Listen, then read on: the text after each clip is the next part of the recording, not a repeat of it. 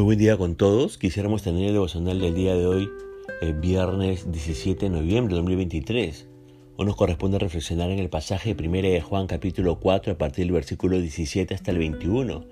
Y hemos querido titular a este devocional Beneficios de permanecer en Él.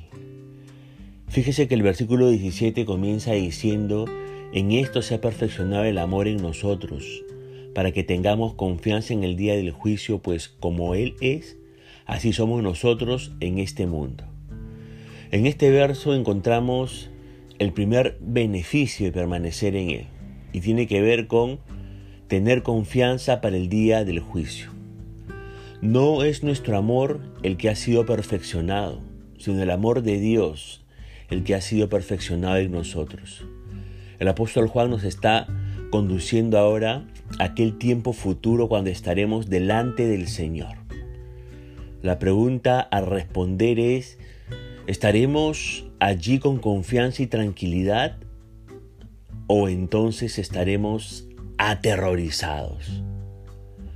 La respuesta es que será con confianza, porque el perfecto amor ha zanjado de una vez por todas la cuestión del pecado.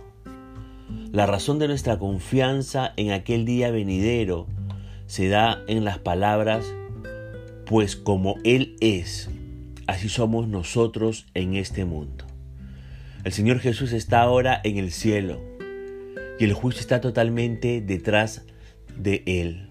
Él vino al mundo una vez y, y padeció el castigo que merecían nuestros pecados, pero Él ha acabado la obra de la redención y ahora nunca tendrá que volver a hacer frente a la cuestión del pecado porque dice allí, pues como Él es, así somos nosotros en este mundo. Es decir, nuestros pecados fueron juzgados en la cruz del Calvario.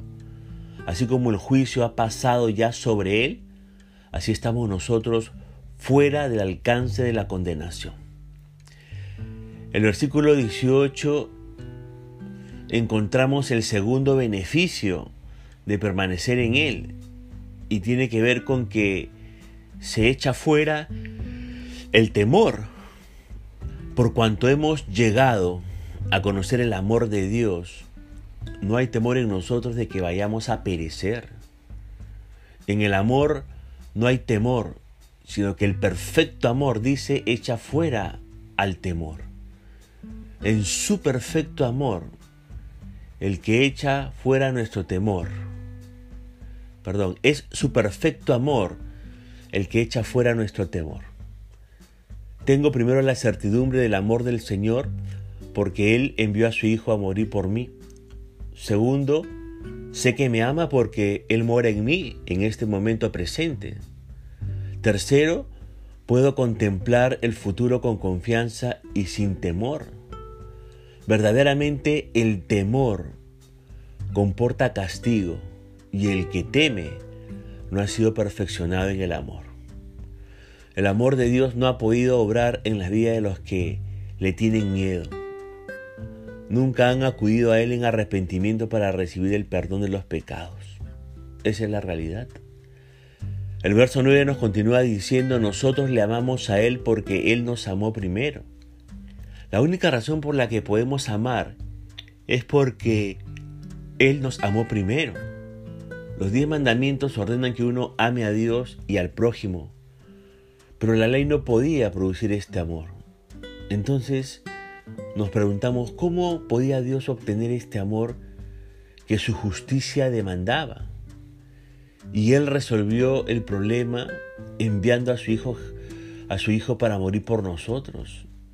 Un amor tan maravilloso atrae nuestros corazones a él como respuesta. Decimos Tú derramaste tu sangre y moriste por mí. De ahora en adelante he de vivir para ti. ¿Vive usted para el Señor Jesucristo reconociendo que Él le mostró su amor tangiblemente derramando su sangre para morir por usted? Espero que sí. En el verso 20 encontramos el tercer beneficio, una prueba final con la posibilidad de salir aprobado. Hay quienes hablan mucho acerca de su amor para con Dios y con razón. Al meditar en su gran amor hacia nosotros, ¿cómo no vamos a amarle? El apóstol Juan pone a prueba esa profesión de amor allí en el versículo 20 de este capítulo 4 de 1 Juan. Y dice lo siguiente, el que no ama a su hermano, a quien ha visto, ¿cómo va a amar a Dios a quien no ha visto? Nosotros no somos quienes estamos haciendo esta declaración tan fuerte, tan severa. La escribió el apóstol Juan. El, proclamar que uno ama a Dios mientras al mismo tiempo eh, odia a su hermano lo convierte en un mentiroso. Y el versículo termina diciendo, pues el que no ama a su hermano a quien ha visto, ¿cómo puede amar a Dios a quien no ha visto?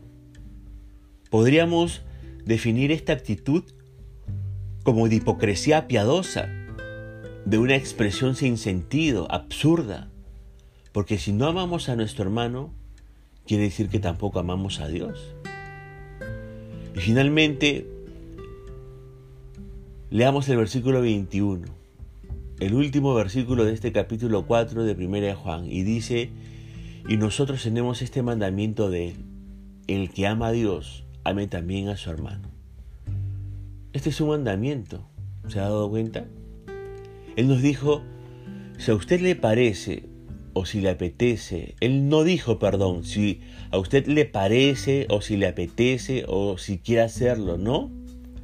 Él dijo, esto es lo que yo os mando a hacer.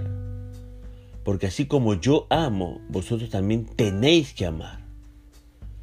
A veces uno se cansa de escuchar que creyentes supuestamente dedicados y consagrados al Señor son perezosos o negligentes en su tarea. Usted, amigo oyente, no está muy dedicado al Señor a no ser que pueda demostrarlo en su vida y en su servicio. Esta es la verdadera dedicación, la auténtica consagración. Recuerde que en este devocional hemos visto tres beneficios de permanecer en el Señor. Primer beneficio, tenemos confianza para el día del juicio. Segundo beneficio, es posible que podemos echar fuera el temor por el amor a Dios. Y tercer beneficio, siempre hay una prueba final con la posibilidad de salir aprobados por el Señor. Eche mano de esos beneficios, eche raíces profundas en el amor de Dios, créale al Señor, vivamos como Él quiere que viva, vivamos en esta tierra. Punto final para devocional del día de hoy, deseando que la gracia y misericordia de Dios sea sobre su propia vida, conmigo será Dios mediante hasta una nueva oportunidad y que el Señor le bendiga.